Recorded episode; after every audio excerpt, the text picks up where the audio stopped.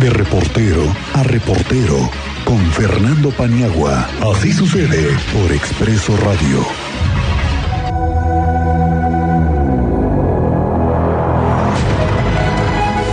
Bueno, pues el año que viene será, este año que, que está entrando en febrero, pues hay nuevas cosas que tiene la Agencia Estatal de Movilidad, digamos que nuevos mecanismos para poder tener más control de las concesiones del transporte público. Yo hace rato adelantaba que según mis reportes andan en la búsqueda de concesiones nuevas, pero también de transporte público nuevo, de unidades nuevas que tal vez podrían traer de Europa.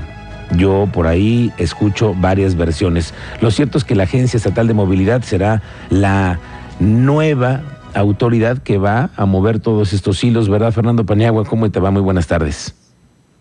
¿Qué tal, Miguel Ángel? ¿Cómo estás? Muy buenas tardes. Muy buenas tardes al auditorio. Yo incluso le he puesto a un país eh, de alemán, digamos, me parece que puede ser Alemania.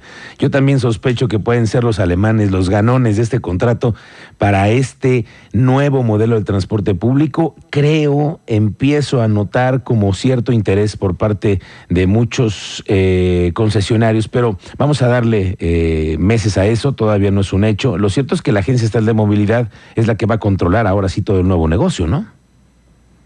Mañana es un día muy importante, Miguel, para el tema de la movilidad, no en cuanto a la transportación o el tratado de la gente de un lugar a otro, sino en el tema más bien administrativo y jurídico, de esto que mencionas tú, de la Agencia Estatal de Movilidad. El día de mañana, primero de febrero, van a suceder dos cosas importantes. Primero, el, gobierno estatal, por la vía de la Agencia Estatal de Movilidad, asume el control administrativo de lo que se recauda por concepto del pago de pasajes en todo el transporte público. Es decir, lo que ellos conocen como el recaudo eh, pasa de ser administrado por los concesionarios o por la empresa concesionaria, hoy conocida por casi todos como Móvil Crobus, eh, pasa a formar parte de la administración pública por la vía de la Agencia de Movilidad. Y no, no es cualquier cosa, Miguel, estamos hablando de un recurso importante, de un monto importante de recursos que hoy se van a, distribuir de manera eh, muy eh, específica y esperamos, como lo han ofrecido las autoridades, de una manera mucho más transparente. Pero ahorita vamos a abundar sobre eso. Pero la segunda cosa que va a suceder el día de mañana es de manera efectiva habrá eh, la, el retiro hablando de concesiones. Estamos hablando no de cualquier, no de un número pequeño, sino de un poco más de 890 concesiones que serán canceladas. La decisión está tomada ya por parte de la Agencia Estatal de Movilidad. Mañana se hacen efectivas. Por un tema jurídico, la decisión estaba tomada. Eh, la empresa Moviprobus, concesionaria del transporte público, tenía algo así como 1.400 eh, concesiones y solamente están operando 600 vehículos hoy día. Una concesión significa un vehículo o un camión. Y si solamente circulan 600 vehículos, tenemos 890 y tantas concesiones que no están funcionando. Entonces hay que otorgárselas a un operador diferente para que ellos sí otorguen un mejor servicio. Eso va a suceder también a partir del día de mañana de una manera oficial y jurídica.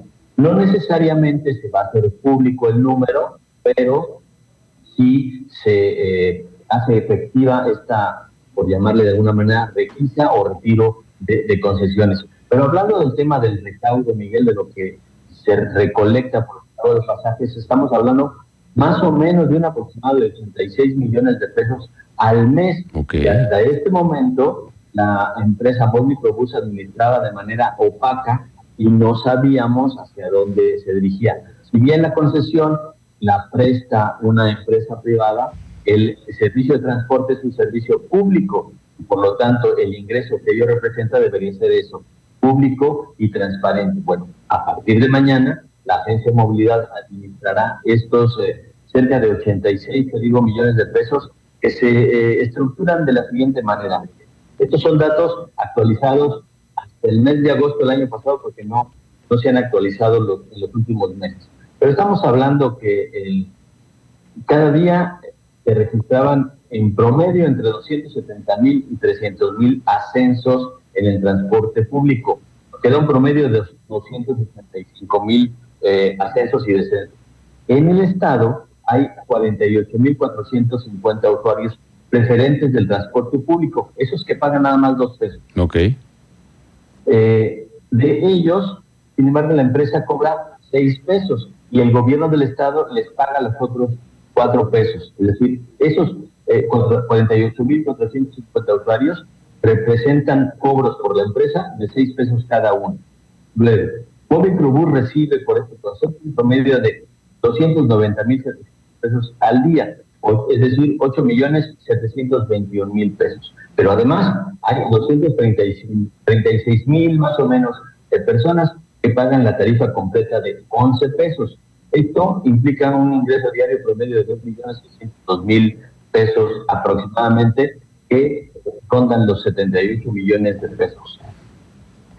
Esta suma de ingresos por los usuarios preferentes y por los usuarios generales, usted y yo que tomamos el camión, eh, eh, nos dan algo así como 78 millones 61 mil pesos, más los otros ingresos. Estamos hablando, Miguel, que te decía de un municipio de unos 86 millones eh, de pesos que a partir del día de mañana veremos administrarse por la Agencia de Movilidad y esperamos, y vamos así a solicitarlo, que sea de una manera transparente y clara. Eso justamente porque ahora la Agencia Estatal de Movilidad tendrá que tener un departamento jurídico y financiero para poder tener el manejo de todo este dinero que después es parte de darle mantenimiento a las unidades, pagar eh, los sueldos de los operadores, los seguros y toda la infinidad. Inclusive comprar nuevas concesiones, nuevos camiones. Y sabe todo eso, los nuevos camiones, que es en donde creo yo los reporteros vamos a ponerle el ojo ¿A dónde va a ir ese dinero? ¿Qué es lo que va a comprar el gobierno? ¿Van a ser unidades?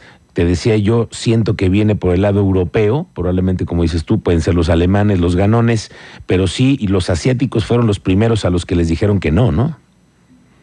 Sí, era lógico pensar que iba a ser un problema adquirir este tipo de, vehículos por el tema del mantenimiento, por la lejanía, las refacciones y la calidad sobre todo. Hay otras empresas que prestan este servicio de transporte público no solo en México, sino en otras partes del mundo, que han probado su eficacia y eh, su beneficio en cuanto al costo y el servicio que entregan. Claro, y vamos a ver que sean unidades, como dices tú, de última eh, tecnología, que sean eh, perfectamente ecológicas, eléctricas, no sabemos cuáles van a ser las características, lo cierto es que ya andan en eso, en la búsqueda de las unidades, porque además no es que compres, llegues y compres 100 unidades y te las traigas, ¿no? Hay que hacer un pedido, es, es parte de un, un, un trámite que tienes que llevar con un armador así, y bueno, vamos a ver en dónde acaban las nuevas unidades, qué marcas serán, de qué país vendrán y eso lo sabremos seguramente pronto. Fernando Paniagua, como siempre te agradezco, estamos pendientes, muy buenas tardes. Muy buenas tardes a ustedes, que estén muy bien. Gracias, el maestro Fernando Paniagua aquí.